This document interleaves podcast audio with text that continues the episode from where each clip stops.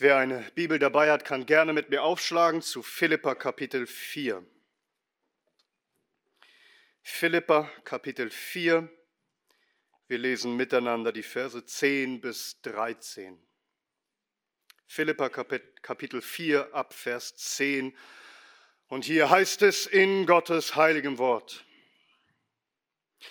Ich habe mich aber im Herrn sehr gefreut dass ihr endlich einmal wieder aufgelebt seid, meiner zu gedenken, obwohl ihr auch meiner gedachtet, aber ihr hattet keine Gelegenheit. Nicht, dass ich dies des Mangels wegen sage, denn ich habe gelernt, worin ich bin, mich zu begnügen. Ich weiß sowohl erniedrigt zu sein, als ich weiß Überfluss zu haben. In jedem und in allem bin ich unterwiesen, sowohl satt zu sein als auch zu hungern, sowohl Überfluss zu haben als Mangel zu leiden. Alles vermag ich in dem, der mich kräftigt. Amen. Amen. Lasst uns beten. O Herr Jesus Christus, wir suchen dich und deine Kraft, deine lebensverändernde Kraft. Hilf uns, dass wir nicht bloß dein Wort hören, sondern dass wir es zu Herzen nehmen, dass es unser Leben verändert. Herr, dass du uns veränderst. Wir bitten dich um diese Gnade. Wir beten es in dem Namen unseres Herrn Jesus Christus. Amen. Amen. Nehmt gerne Platz.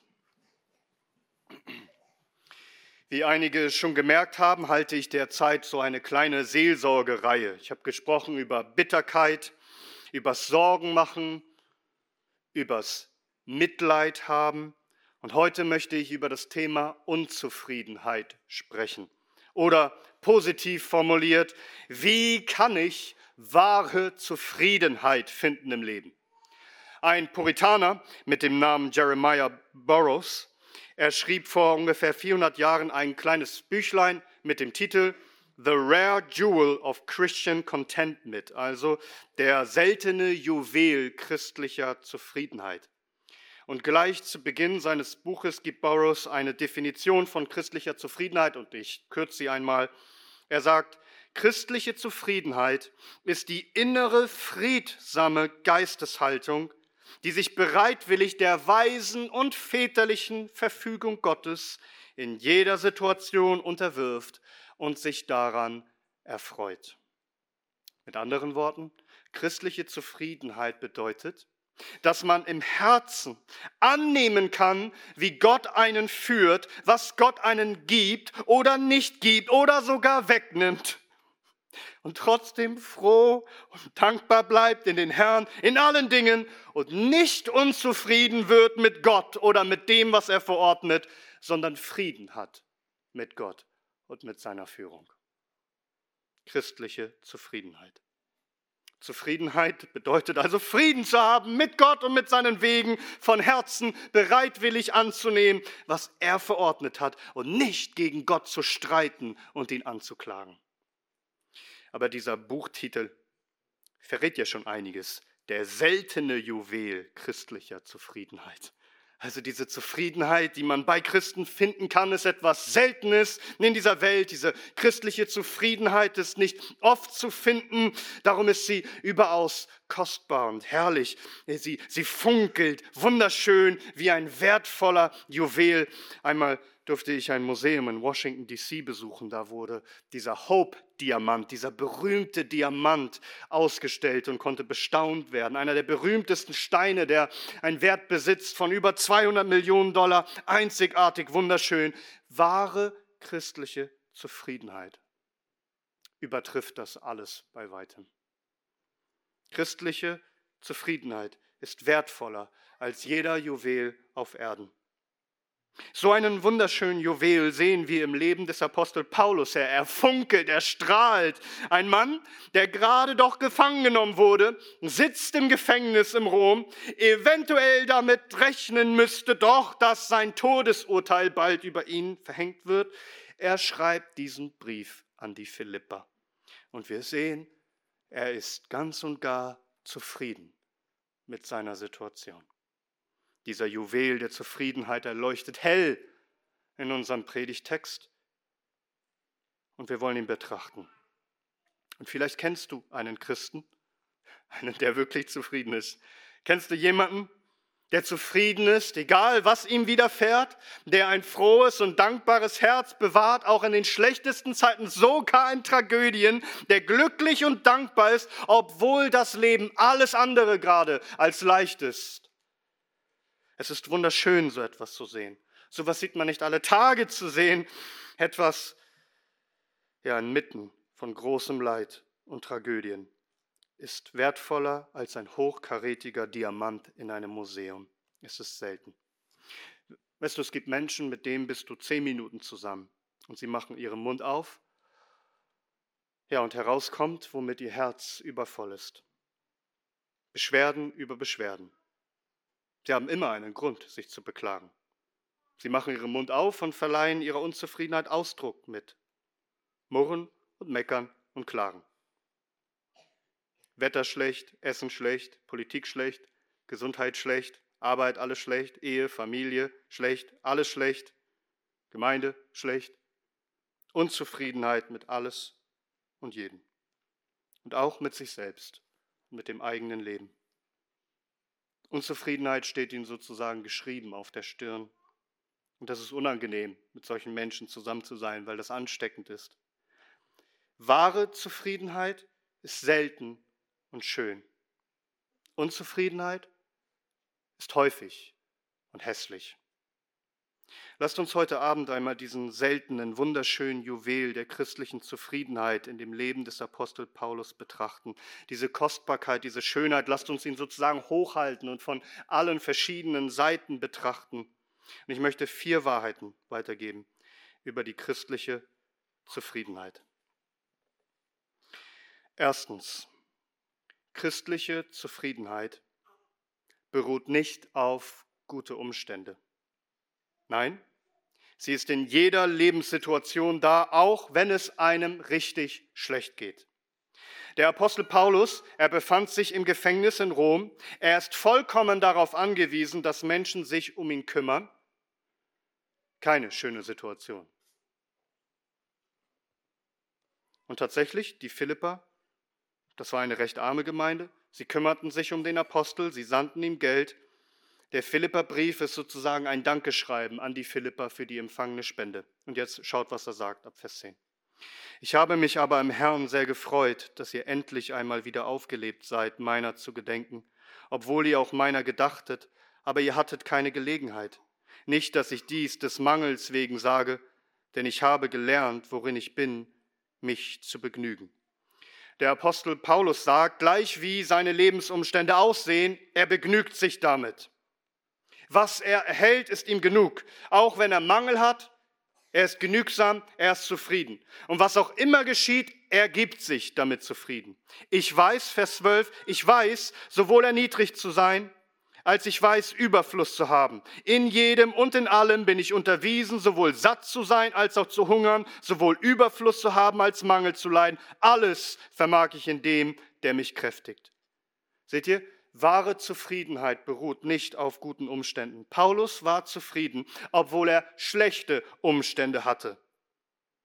Überlegt einmal, was er alles durchgemacht hat. Er spricht hier von Erniedrigung, von Hunger, von Mangel, das mag manchen Wohlstandspredigern nicht gefallen. Es gab Zeiten im Leben des Apostels Paulus, wo er Erniedrigung, Hunger und Mangel erlitten hat. Also genau das Gegenteil, was die Wohlstandsevangeliumsprediger verkündigen. Gott gibt dir bloß Erfolg und Respekt und Wohlstand und immer Gesundheit. Paulus betont an verschiedenen Stellen, dass sein Leben eben nicht immer so aussah, sondern ganz im Gegenteil. Das betont er besonders im Korintherbrief. Ich lese euch mal einige Stellen. 1. Korinther Kapitel 4 Vers 11. Bis zur jetzigen Stunde leiden wir sowohl Hunger als auch Durst und sind nackt und werden mit Fäusten geschlagen und haben keine bestimmte Wohnung und mühen uns ab, mit unseren eigenen Händen arbeitend. Geschmäht segnen wir, verfolgt dulden wir, gelästert bitten wir. Wie der Kehricht der Welt sind wir geworden, ein Abschaum aller bis jetzt. 2. Korinther Kapitel 6 ab Vers 4. sondern uns selbst in allem als Gottes Diener erweisen, in vielem Ausharren, in Bedrängnissen, in Nöten, in Ängsten, in Schlägen, in Gefängnissen, in Aufständen, in Mühen, in Wachen, in Fasten. 2. Korinther 11. Sind sie Diener Christi? Ich rede als von Sinn, ich noch mehr in Mühen überreichlicher, in Gefängnissen überreichlicher, in Schlägen übermäßig, in Todesgefahren oft. Von den Juden habe ich fünfmal empfangen, 40 Schläge weniger ein. Dreimal bin ich mit Ruten geschlagen, einmal gesteinigt worden, dreimal habe ich Schiffbruch erlitten, einen Tag und eine Nacht habe ich in der Tiefe zugebracht, oft auf Reisen, in Gefahren durch Flüsse, in Gefahren durch Räuber, in Gefahren von meinem Volk, in Gefahren von den Nationen, in Gefahren in der Stadt, in Gefahren in der Wüste, in Gefahren auf dem Meer in Gefahren unter falschen Brüdern, in Mühe und Beschwerden, in Wachen oft, in Hunger und Durst, in Fasten oft, in Kälte und Blöße, außerdem was außergewöhnlich ist. Noch das, was täglich auf mich eindringt, die Sorge um alle Versammlungen. Wer ist schwach? Und ich bin nicht schwach. In 2. Korinther 12, Vers 10. Deshalb habe ich Wohlgefallen an Schwachheiten, an Schmähungen, an Nöten, an Verfolgung, an Ängsten für Christus, denn wenn ich schwach bin, dann bin ich stark. Hörst du, wie die Umstände des Apostels Paulus waren? Man traut sich eigentlich gar nicht, zu ihm zu sagen, sei doch zufrieden. Menschlich gesprochen ist es völlig verständlich, wenn er unzufrieden wäre. Die Umstände sind wirklich schrecklich. Sein Leben ist wirklich, real gezeichnet von großem Leiden. Verstehst du? Es geht bei christlicher Zufriedenheit nicht darum, die schlechten Umstände irgendwie zu beschönigen. Es geht nicht ums Relativieren. Paulus hatte wirklich in vielerlei Hinsicht großes Leiden zu ertragen. Doch inmitten dieser Umstände war er zufrieden. Er sagt sogar, er hat Wohlgefallen an diesen Nöten. Christliche Zufriedenheit, Zufriedenheit heißt dankbar und glücklich anzunehmen, wie der Herr dich führt. Dahin will der Herr dich bringen, dass du sagen kannst, ich habe sogar Wohlgefallen an diesen negativen Dingen, die mir Schmerzen bereiten. Nicht etwa, weil du an sich Wohlgefallen hättest an Erniedrigung und Demütigung und Schmerzen, sondern verstehst, dass Gott der Herr dein Leben geführt hat und letztendlich alles dazu gebraucht, dir zum Guten wie die Didache, das älteste Dokument von Christen, eine Gemeindeordnung, also nach dem Neuen Testament, beschreibt. Da heißt es, was dir Schlimmes zustößt, nimm als gut auf. Du weißt ja, dass ohne Gott nichts geschieht. Die rechte biblische Haltung, denn es heißt im Prediger 7, Vers 14, am Tag des Wohlergehens sei guter Dinge, aber am Tag des Unglücks bedenke, auch diesen wie jenen hat Gott gemacht. Die meisten Menschen sagen, ich bin erst zufrieden und kann glücklich sein, wenn sich das Schlechte verbessert hat. Also wenn ich endlich wieder fit und gesund bin und nicht mehr krank. Wenn das Haus endlich abbezahlt ist und ich nicht mehr diesen drückenden Schuldenberg habe. Wenn ich endlich Ferien habe und nicht mehr diesen Arbeitsstress. Wenn ich endlich Ruhestand habe und mich nicht mehr generell überarbeite. Wenn ich endlich meinen Chef los bin und all diese Kämpfe auf der Arbeit wenn ich endlich einen Partner finde und nicht mehr einsam bin, oder wenn ich endlich meinen Partner los bin, der mir mein Leben zur Hölle macht, oder wenn ich endlich Kinder habe, oder wenn die Kinder endlich aus dem Haus sind. Und so weiter und so fort. Wahre christliche Zufriedenheit hängt nicht von deinen Lebensumständen ab. Paulus lehrt, dass in welchen Lebensumständen er auch ist, er begnügt sich damit, er ist zufrieden darin. Ob er nun viel oder wenig oder sogar gar nichts hat, er ist zufrieden. Aber Achtung, der zweite Punkt, die zweite Wahrheit. Christliche Zufriedenheit ist nicht Gleichgültigkeit.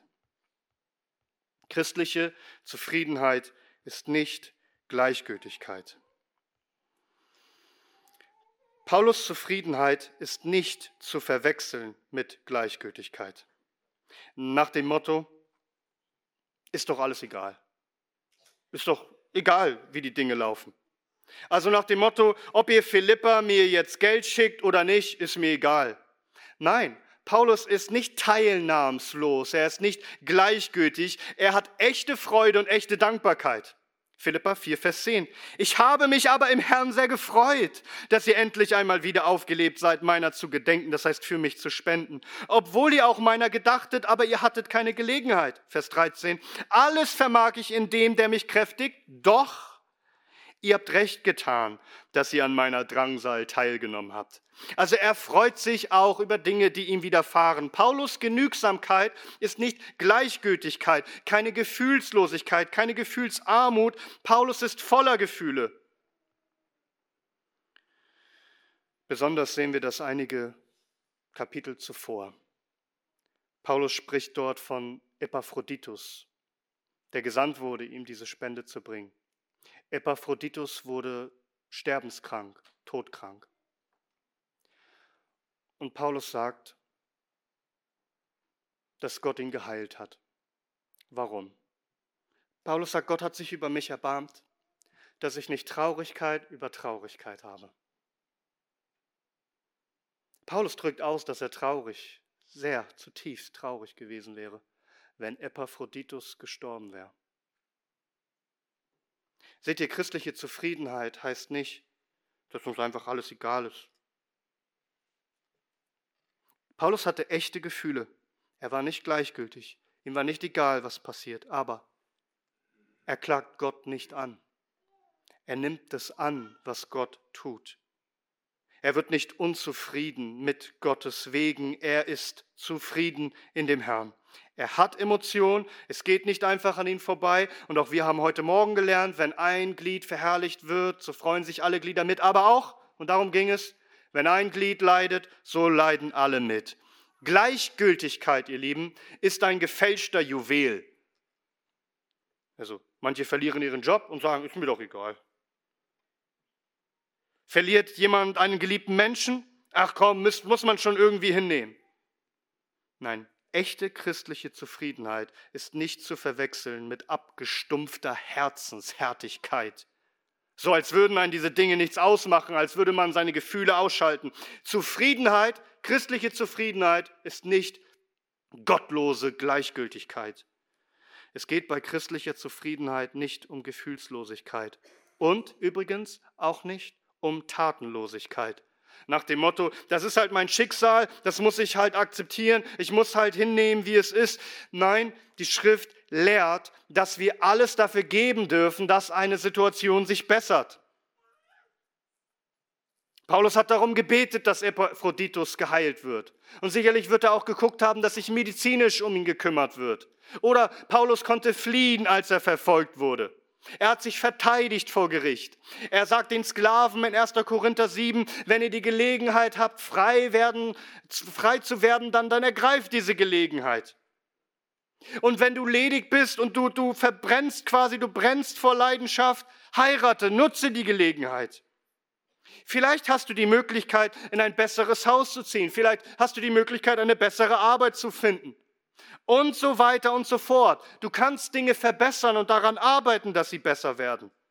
Du musst nicht einfach gleichgültig alles so hinnehmen, wie es ist. Aber was, wenn du bestimmte Dinge nicht einfach so ändern kannst? Begnüge dich und sei zufrieden in dem, in dem du stehst. Du kannst den Herrn dein Leid klagen. Du sollst ihn aber nicht anklagen. Du, du, darfst weinen, du darfst um Änderung bitten, du darfst an Änderung arbeiten. Aber die Situation, in der du gerade bist, du sollst zufrieden sein. Das heißt, dass dein Herz Frieden hat, indem du Gottes Führung, wie er dich aktuell führt oder geführt hat oder führen wird, annimmst und glücklich und dankbar und zufrieden in ihm bist, Frieden hast. Die Lebenssituation, wie der Herr sie dir gibt, anzunehmen, Christliche Zufriedenheit bedeutet nicht, Gefühle auszuschalten, sondern sie zu kontrollieren, dass sie sich Gott unterstellen, sich ihm unterwerfen und in seinem Frieden bewahrt sind. Nun sagt jemand, aber das ist doch einfacher gesagt als getan. Ja, das stimmt. Und darum muss christliche Zufriedenheit erlernt werden. Und das führt uns zu unserem dritten Punkt, zu der dritten Wahrheit. Christliche Zufriedenheit muss erlernt werden. Als Juwel bezeichnet man ja einen geschliffenen Edelstein. Ein Juwel muss erst geformt werden. Der liegt nicht einfach irgendwo rum und er entsteht nicht einfach so über Nacht. Nein, es braucht seine Zeit und es braucht echte Handwerkskunst. Durch das Schleifen erzeugt man eine bestimmte Form dieses Schmucksteins, damit sein Glanz verstärkt wird. Ja, auf den Schliff kommt es an. Du musst begreifen, mit allem, was dir widerfährt, verleiht Gott dir einen perfekten Schliff, damit die christliche Zufriedenheit, ja die Christusähnlichkeit funkelt in deinem Leben. Gott lehrt dich, er bearbeitet dich, er schleift dich, er, er arbeitet an dir, damit du glänzt, damit du lernst, christliche Zufriedenheit zu haben. Achte darauf, Philippa 4, Vers 11. Nicht, dass ich dies des Mangels wegen sage, denn ich habe gelernt, worin ich bin, mich zu begnügen. Mit christlicher Zufriedenheit wird man nicht einfach geboren. Also du musst neu geboren werden, du brauchst ein neues Herz von Gott und dann schult Gott dich Tag für Tag durch Situationen, die er dich führt, in Gott selbst zufrieden zu sein. Paulus der Apostel, der musste lernen, sich mit denen zu begnügen, worin er ist.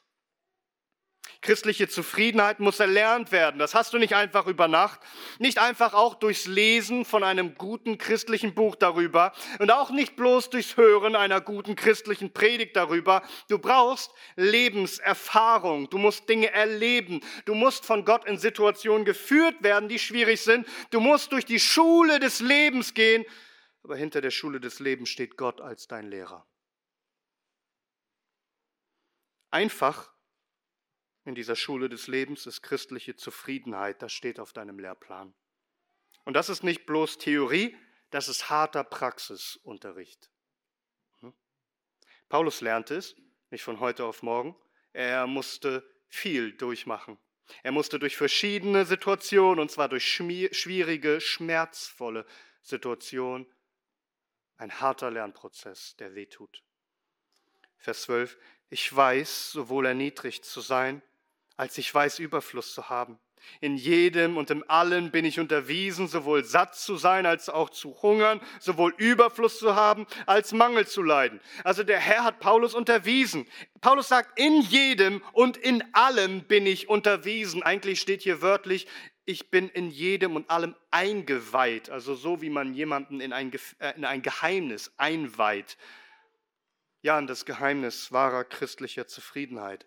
Es wurde Paulus beigebracht. Der Herr führte ihn in jegliche Situation, in einem bewegten Leben. Er sollte es erleben. Paulus sagt, ich weiß, sowohl erniedrigt zu sein. Und zwar, er weiß es aus Erfahrung, nicht bloß durchs Lesen. Er weiß es, wie es ist, erniedrigt zu sein, verlästert zu werden, verachtet und verspottet zu werden. Er war einst ein sehr geehrter Mann, doch nun wurde er sehr gedemütigt, von Feinden erniedrigt, und sogar gedemütigt von Mitchristen, von falschen Brüdern und von echten Brüdern. Wir könnten jetzt uns viele Beispiele anschauen. Er hat es gelernt, erniedrigt zu werden und er kann dennoch in all dem zufrieden sein. Er hatte Zeiten, wo er Mangel erleiden musste, Hunger und Durst und Nacktheit. Wir hatten ja davon gehört in 1. Korinther 4. Bis zur jetzigen Stunde leiden wir sowohl Hunger als auch Durst und sind nackt und werden mit Fäusten geschlagen und haben keine bestimmte Wohnung. Der Apostel Paulus musste durch all das durch. Wirklich zutiefst demütigende Erlebnisse und viele. Paulus erlebte aber auch Überfluss. Der Apostel Paulus hatte Zeiten, wo es ihm gut ging, wo er alles in Hülle und Fülle hatte. Er sagt, sowohl satt zu sein als auch zu hungern, sowohl Überfluss zu haben als Mangel zu leiden. Ein Beispiel wäre, als er strandet bei diesem Schiffbruch, strandet auf einer Insel und dann wird er von einer Schlange gebissen und Gott heilt ihn oder beschützt ihn davor, dass er nicht stirbt und plötzlich kann er all diesen Menschen und Christus berichten und er kann Menschen heilen und dann heißt es am Ende, als sie von dieser Insel abreisen. Diese Leute haben ihm Ehre und Ehre gegeben und ausgestattet mit allem, was er nur irgendwie braucht. Könnt ihr euch das vorstellen? Da war so ein reicher Mann, sein Regent, der Paulus beherbergt hat und Paulus hatte Hülle und Fülle. Und er beschreibt es uns ja hier auch, dass er nun empfangen hat von den Philippern. Vers 18. Ich habe aber alles empfangen und ich habe Überfluss. Ich bin erfüllt, da ich von Epaphroditus von euch das Gesandte empfangen habe, einen duftenden Wohlgeruch, ein angenehmes Opfer, Gott wohlgefällig. Jetzt hat er die Fülle. Vorher hatte Mangel, jetzt ist er ausgestattet durch die Philippa.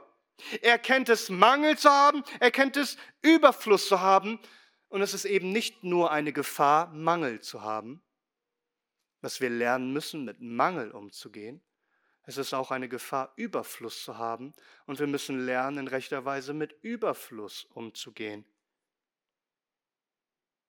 In 5. Mose 8 heißt es ab Vers 11, Hüte dich, dass du den Herrn, deinen Gott, nicht vergisst, so dass du seine Gebote und seine Rechte und seine Satzungen nicht hältst, die ich dir heute gebiete, damit sich dein Herz nicht erhebt, wenn du isst und satt wirst und, in schö und schöne Häuser baust und bewohnst und dein Rind und dein Kleinvieh sich mehrt und Silber und Gold sich dir mehren und alles, was du hast, sich mehrt und du den Herrn, deinen Gott, vergisst, der dich aus dem Land Ägypten, aus dem Haus der Knechtschaft herausführte, der dich wandern ließ in der großen und schrecklichen Wüste, wo feurige Schlangen und Skorpione sind und Dürre, wo kein Wasser ist, der dir Wasser aus dem Kieselfelsen hervorbrachte, der dich in der Wüste mit Mahn speiste, das deine Väter nicht kannten, um dich zu demütigen und um dich zu prüfen, damit er dir Gutes tue an deinem Ende.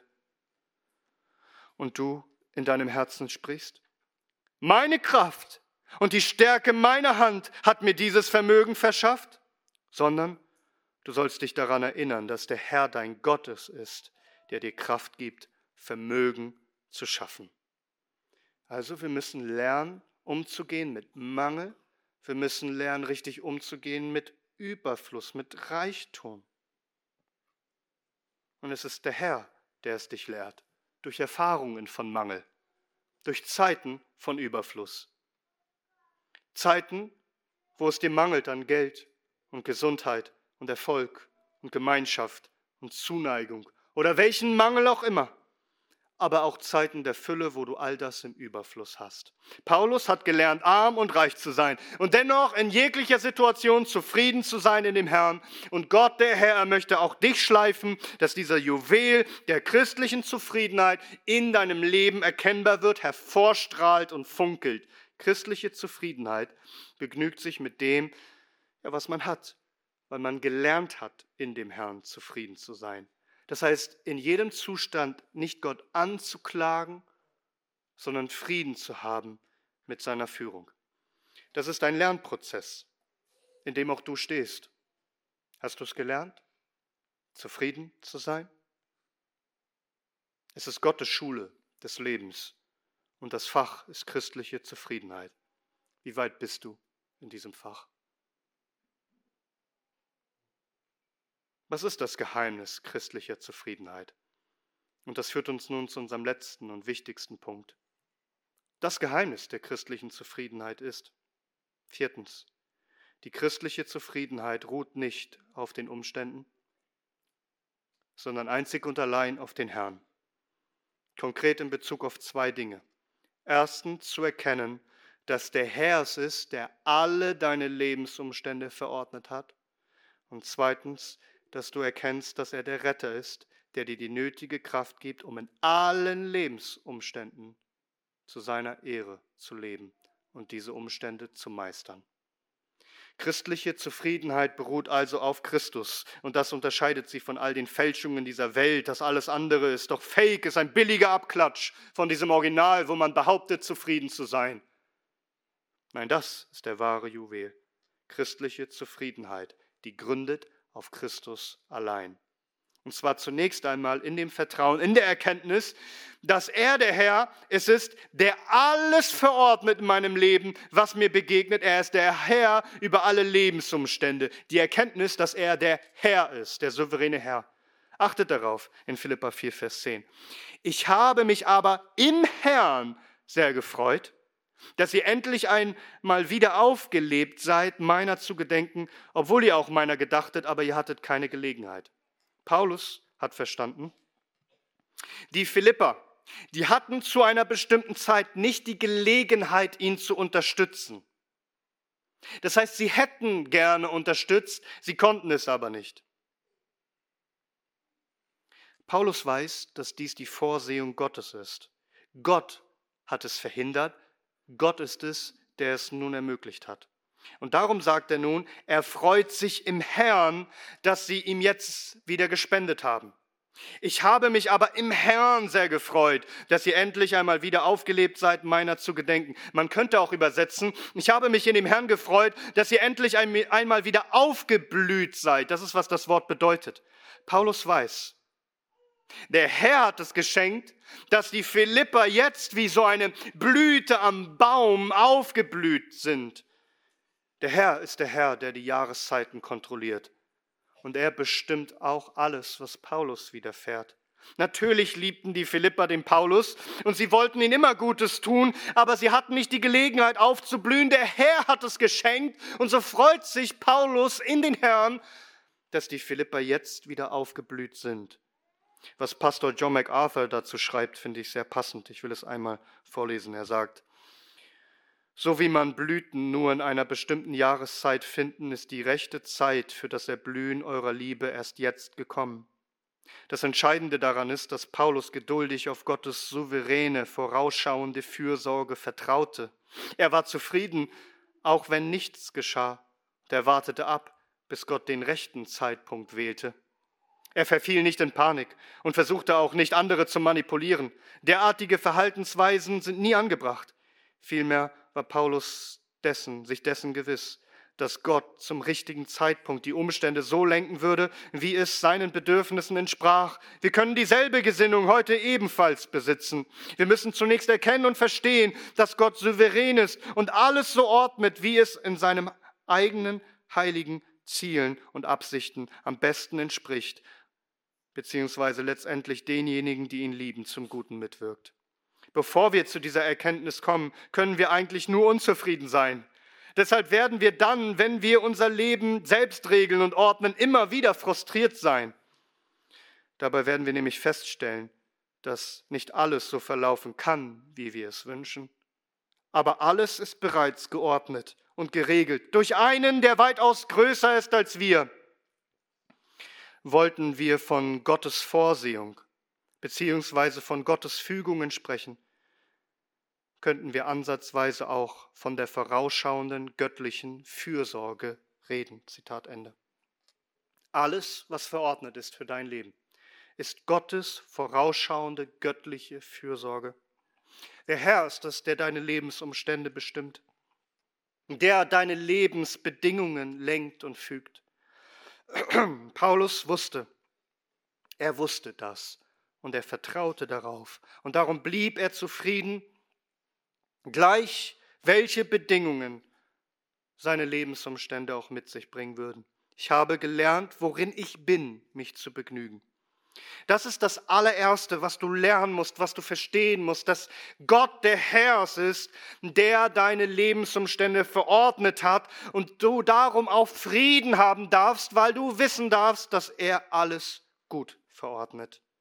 Er ist der souveräne Herr und er hat dich gestellt in seine Schule, auf dass du Christus ähnlicher wirst. Du hast vielleicht gelernt, in deiner Bibel jede Seite zu akzeptieren und im Glauben anzunehmen. Bibeltreu zu sein. Aber hast du auch gelernt, jede Seite in deinem Leben, jede Seite, die er schreibt in deinem Leben, anzunehmen als von Gott? Es heißt doch im Psalm 139, meinen Keim sahen deine Augen und in dein Buch waren sie alle eingeschrieben. Die Tage, die entworfen wurden, als nicht einer von ihnen war. Christliche Zufriedenheit beruht darauf, dass du verstehst, dass Gott dein Lebensbuch schreibt und dass du zufrieden bist mit jeder einzelnen Seite. Christus ist es, der über dein Leben regiert und alle Lebensumstände verordnet. Alles hat er für dich geplant, um einen herrlichen Juwel aus dir zu schleifen. Erkenne, dass also der Herr herrscht souverän über dein Leben. Aber erkenne auch zweitens, dass er dein gnädiger Retter ist, der eben nicht nur deine Lebensumstände verordnet und dann zuschaut, wie du das irgendwie meistert. Manche stellen sich das so vor. Also Gott führt dich in eine schwierige Situation und dann lässt er dich alleine und schaut, wie du es irgendwie hinbekommst, diese Lektion zu meistern. Also Gott gibt dir eine Prüfung und dann ist er wie der Lehrer, der über deine Schultern schaut und guckt, wie du den Test schaffst und dir hier und dort mal gnädig einen Tipp gibt.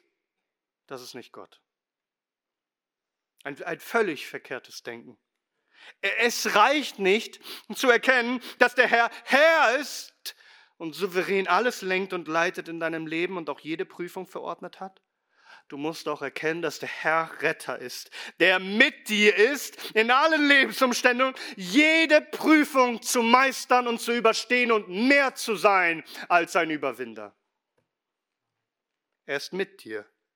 Er stellt dir nicht einfach Prüfungen und würde dann nicht mit dir sein in dem Feuerofen, wie er es war bei Daniels Freunden. Also, wir vertrauen darauf, dass er alles verordnet, dass er der Herr ist und alle Lebensumstände führt, wie es ihm gefällt, zu deinem Besten. Aber wir vertrauen auch darauf, dass der Herr der Retter ist und die nötige Kraft gibt, alle Lebensumstände zu meistern, sei sie noch so schwierig.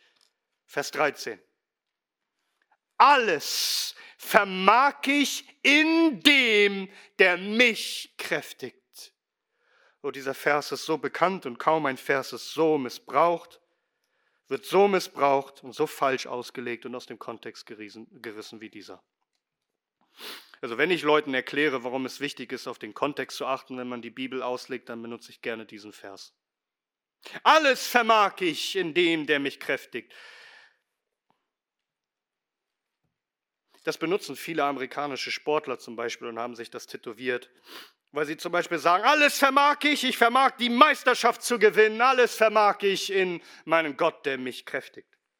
Also kann ich alles erreichen, was ich mir in den Kopf gesetzt habe ja, Wohlstandsprediger, sie kommen dann und machen ja aus Christus sozusagen ein Mittel zum Zweck und sagen, in den Namen Jesu wirst du Durchbruch haben und finanzielle, finanzielle, ja, finanziellen Durchbruch und, und Gesundheit und, und Erfolg auf ganzer Linie und wirst keinen Mangel haben in deinem Leben. Alles ist dir möglich, wenn du nur glaubst. Du schaffst es, entdecke den Champion in dir. Sowas. Das ist genau das Gegenteil von dem, was Paulus hier lehrt. Die wahre Bedeutung im Kontext ist diese. Alles vermag ich, nicht nur zu gewinnen, sondern auch zu verlieren. Erfolg zu haben und Niederlage hinzunehmen, finanziellen Durchbruch zu erleben und bankrott zu gehen ob ich gesund bin oder die schlimmste Diagnose von meinem Arzt erhalte, die ich mir nur vorstellen kann. Alles vermag ich durch den, der mich kräftigt. Was auch immer dir widerfährt. Das Erfreulichste oder das Schmerzvollste, das du dir nur ausmalen kannst. Christus er wird dir helfen, er wird dich kräftigen, er wird dir beistehen und dich stärken, all dies durchzustehen. Du vermagst tatsächlich alles, nennen was du willst, alles durchzustehen, und zwar in Christus, in der Verbindung mit deinem Herrn. Ob Wohlstand oder Armut, ob Fülle oder Mangel, Gesundheit und Krankheit und was du nennen willst. Jesus, der Herr, er wird dir die Kraft schenken, jede Lebenssituation durchzustehen. So, dass du am Ende rein gar nichts auszusetzen hast an Christus, sondern ganz und gar zufrieden bist mit ihm und allen seinen Wegen. In jeder Zeit und in jeder Situation. Er ist treu. Er ist stark in mir. Versteh doch, dass dass unter Druck Diamanten entstehen, durch Schleifen entsteht der Juwel. Das ist, was der Herr tut. Spürst du Druck und Schmerz? Fühlt es sich an wie Schleifen? Er arbeitet an dir, dass du erkennst, dass du alles vermagst durch den, der dich stärkt. 2. Korinther 12 ab Vers 9. Und er hat zu mir gesagt, meine Gnade genügt dir, denn meine Kraft kommt in Schwachheit zur Vollendung. Sehr gerne will ich mich nun vielmehr meiner Schwachheiten rühmen, damit die Kraft Christi bei mir wohne. Deshalb habe ich Wohlgefallen an Schwachheiten, an Misshandlungen, an Nöten, an Verfolgung, an Ängsten um Christi willen. Denn wenn ich schwach bin, dann bin ich stark. Verstehst du, warum Paulus Wohlgefallen hat an all diesen Dingen, an denen kein Mensch Wohlgefallen hat? Weil er weiß jedes Mal, wenn mir das passiert und ich erkenne, dass ich rein gar nichts tun kann, dann wird Christus in seiner großen Kraft in mir mächtig, dass ich all das überstehe und erkenne, dass es seine Kraft in mir ist. Dann wohnt die Kraft Christi bei mir, damit du schaust auf Christus, der alles vermag in dir. Alles soll dazu dienen, dass du Christus mehr erkennst inniger mit ihm verbunden bist, mehr lebst aus seiner Kraft. Christliche Zufriedenheit ist nicht Selbstzufriedenheit, es ist Christus Zufriedenheit. Ich habe Frieden, weil ich weiß, dass er erstens alles verordnet hat in meinem Leben und bestimmt hat, was mir widerfährt und er es gut meint und zweitens mit mir ist in allem, was er verordnet hat, was mir zum Besten dienen soll. Er wird mich hindurchtragen und mich stärken und mir alles geben, was ich brauche, bis ich ans Ziel gelange in seine ewige Herrlichkeit, wo ich ihn in alle Ewigkeit rühmen werde, dass er allein mein Herr und meine Stärke ist. Er weiht dich in alles ein, in all diese Geheimnisse, in das Geheimnis nicht zu leben aus dir selbst, sondern aus seiner Kraft. Dass in allen Situationen und selbst die schmerzlichsten, schwersten Situationen du seine Kraft erlebst, die all das bei weitem übertrifft. 2. Korinther Kapitel 4, Vers 7. Wir haben aber diesen Schatz in irdenen Gefäßen, damit das Übermaß der Kraft von Gott sei und nicht aus uns. In allem sind wir bedrängt, aber nicht erdrückt. Keinen Ausweg sehend, aber nicht ohne Ausweg. Verfolgt, aber nicht verlassen. Niedergeworfen, aber nicht vernichtet. Alle Zeit das Sterben Jesu am Leib umhertragen, damit auch das Leben Jesu an unserem Leib offenbar werde. Das ist das Geheimnis christlicher Zufriedenheit. Christliche Zufriedenheit ruht, beruht auf Christus. Tiefen Frieden, tiefe Gewissheit, weil ich weiß, dass er alle meine Lebensumstände führt und alles verordnet mir zum Besten, ihm zur Ehre. Und ich weiß, dass ich Frieden haben darf, weil er mit mir ist und mir die nötige Kraft gibt, die ich benötige, um es zu überstehen. Er führt mich niemals in Situationen, die ich nicht durch seine Kraft ertragen und bewältigen könnte. Also sage niemals, wenn ich doch nur ein bisschen mehr hätte, dann wäre ich doch zufriedener. Denn wenn du nicht gelernt hast, jetzt zufrieden zu sein, wirst du es auch nicht sein, wenn du mehr hast. Verstehst du? Zufriedenheit heißt, froh und dankbar zu sein in deiner jetzigen Lebenssituation, weil Jesus der Herr ist und er ist der Retter, der dir die Kraft verleiht, alles zu überstehen.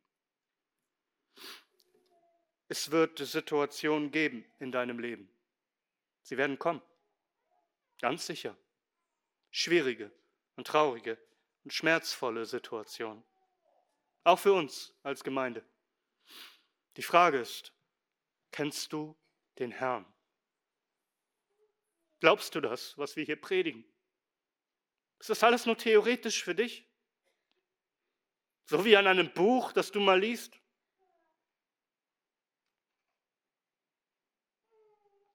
Es muss sich in der Praxis erweisen in deinem Leben. Und dazu führt dich der Herr.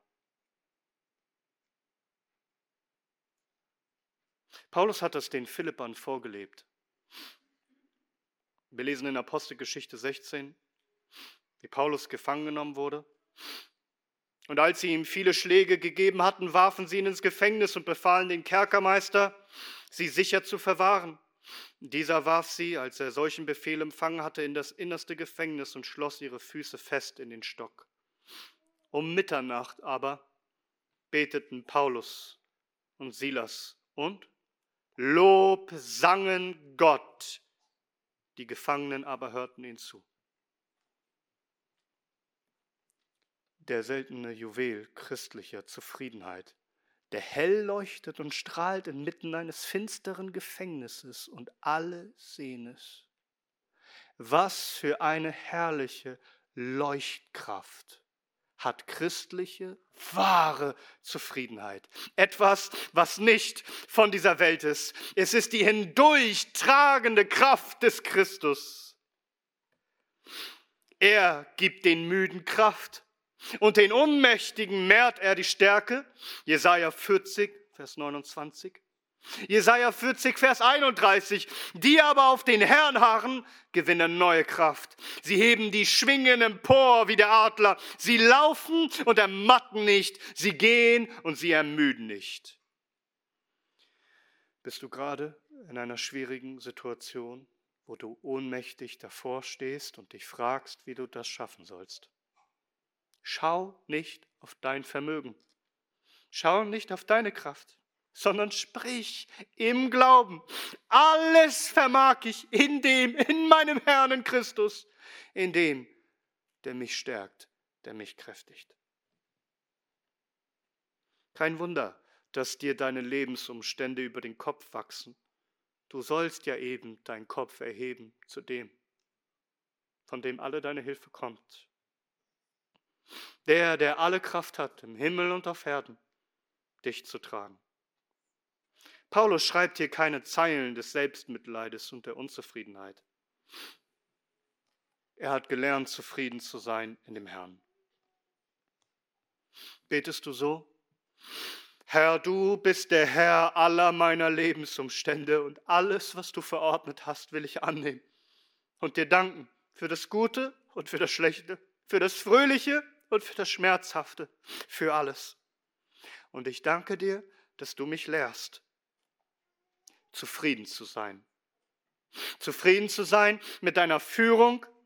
Und Herr, lehre mich umso mehr, dir zu vertrauen und in allen Umständen mich ganz und gar auf deine Kraft zu verlassen, weil du alles vermagst zu tun in mir. Du gibst den Müden Kraft und den Unmächtigen, den mehrst du die Stärke. Möge das ein jeder einzelne von euch erleben. Was auch kommen mag, was wir erleben und wie weh es auch tut, dass all das nur dazu führt, dass wir umso inniger verbunden sind mit unserem Herrn, aus, der, aus dessen Kraft wir leben. Dass jeder von euch diesen kostbaren Juwel der christlichen Zufriedenheit hat dass jeder von euch funkelt in den finstersten und schmerzvollsten Stunden. Alles zur Ehre unseres großen Gottes, der alles regiert und uns allen die Stärke gibt, die wir brauchen. Alles zu unserem Wohl und alles zum Ruhm und zum Lobpreis seines herrlichen Namens. Ihm sei die Ehre von Ewigkeit zu Ewigkeit. Amen.